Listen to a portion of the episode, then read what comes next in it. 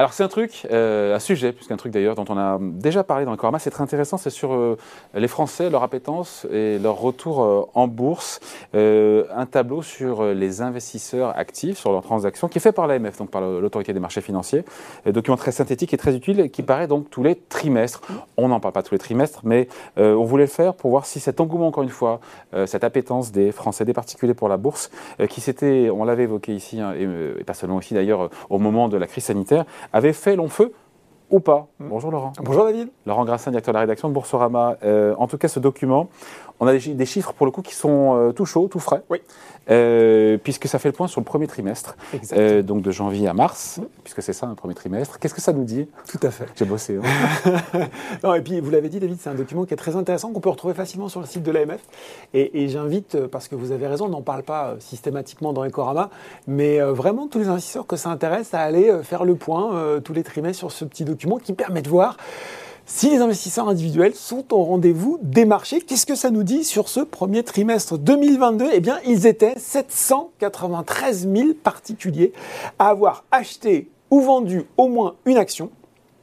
On n'est pas encore, en- encore au record. Le euh, million, le non, million. on n'est pas au million. On n'a jamais encore Ouais, tapé le million depuis que cet indicateur Mais pas existe. très loin, pas très loin, non Pas très loin, c'était au quatrième trimestre 2019 où ils avaient été 945 000 à avoir fait de même. Mais ce qui est intéressant, Avoir fait quoi? Passer un ordre? Exactement, exactement. Avoir acheté ou vendu au moins une action sur la période.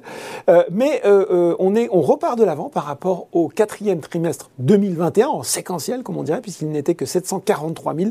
Et surtout, et surtout, David, on reste, pour répondre déjà euh, au risque de tuer dans l'œuf le sujet, euh, on reste sur des euh, moyennes bien plus hautes qu'en 2018-2019, où à l'exception de 2019, de ce dernier trimestre, historique dont je viens de parler, on était plutôt autour de 500 000 par mois. Donc vous voyez, on En est à- le bon. Il y a- il y a- pour le coup, il y a un avant et Ouais, un ouais, après. tout à fait. Après, est-ce qu'on a une indication, une tendance sur euh, les orientations, non pas politiques, mais sur le sens en fait des, des investisseurs? On est à la veille de la, Oui, de la présidentielle.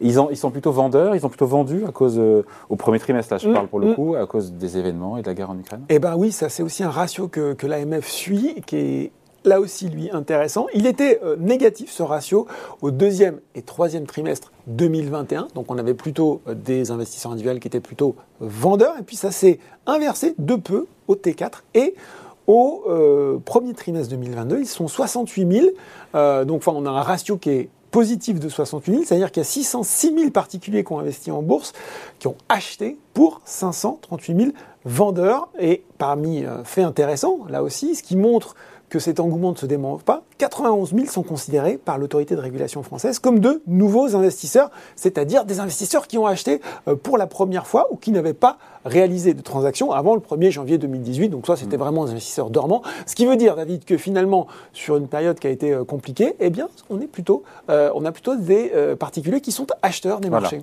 Et donc, ils sont actifs, qui passent des transactions, qui sont arrivés au moment de la crise Covid, et les petits nouveaux qui arrivent aussi, qui sont arrivés au premier trimestre, les fameux euh, 91 000. Voilà, donc, exactement. l'engouement pour les.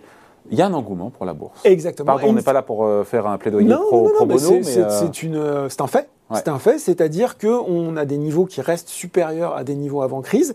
Et puis, on a ce sentiment, sans doute aussi, que depuis la crise sanitaire, il y a ce côté un peu solde, bonnes affaires, on va dire. On a l'impression que, euh, c'est ce qu'explique un petit peu l'autorité des marchés financiers, que les investisseurs particuliers guettent finalement euh, des phases de marché relativement baissières, et Dieu sait qu'on en a eu une là, euh, Oui. on a eu sur le premier trimestre un CAC qui, a- qui est même passé sous les 6000, qui a perdu jusqu'à 8%, et on a l'impression que maintenant les investisseurs particuliers, justement depuis la crise Covid, guettent ces phases, ces phases pardon, Oui. euh, de baisse très rapide pour se, pour se positionner. Donc voilà, il y a juste un, quand même un petit, euh, un petit bémol qu'on va mettre, mais qui est finalement assez logique quand on voit l'évolution des marchés, c'est euh, une baisse des ordres, c'est-à-dire que finalement, il y a eu un petit peu moins d'ordres passés par les particuliers, euh, 10,69 millions de transactions au premier trimestre 2022, c'était 12,9 durant les trois premiers mois de 2021, mais là aussi, David, malgré ce retour à un peu plus de normal, euh, on reste sur des niveaux euh, plus élevés, euh, puisque passer cette barre des 10 millions reste, reste quand même vraiment euh,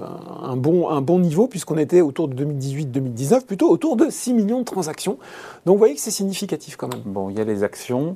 Il y a aussi des chiffres de l'AMF, Autorité des marchés financiers, sur les ETF. Oui. Alors en fait, euh, la- l'AMF suit les différentes catégories de produits sur lesquels les euh, investisseurs euh, placent leur argent. Donc euh, ils font les ETF, les produits de bourse, etc. Et la vraie nouveauté, effectivement, pourquoi on va parler des ETF cette fois-ci, c'est parce que, on rappelle, hein, c'est ETF appelés trackers, les fonds indiciels, euh, qui permettent, fonds indiciels cotés en continu, qui permettent avec la simplicité d'une action Via un seul titre. via un seul titre, voilà, de se benchmarker, de suivre l'évolution d'un indice, que ce soit le CAC 40, le SBF 120, le Nasdaq ou des indices plus spécifiques.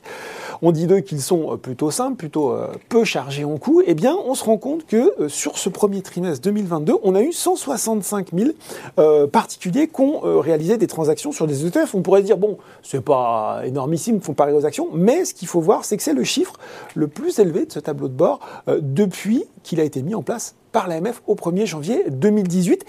Et finalement, c'est assez logique, ça correspond sans doute bien, comme vous l'avez dit, à ces nouveaux investisseurs, peut-être plus jeunes, peut-être plus connectés, qui arrivent sur les marchés, qui ont envie, on va le dire simplement, de ne pas se prendre la tête et qui trouvent que l'ETF est finalement une solution euh, panier. plutôt, voilà, plutôt adaptée. On peut se diversifier simplement, on l'achète comme une action.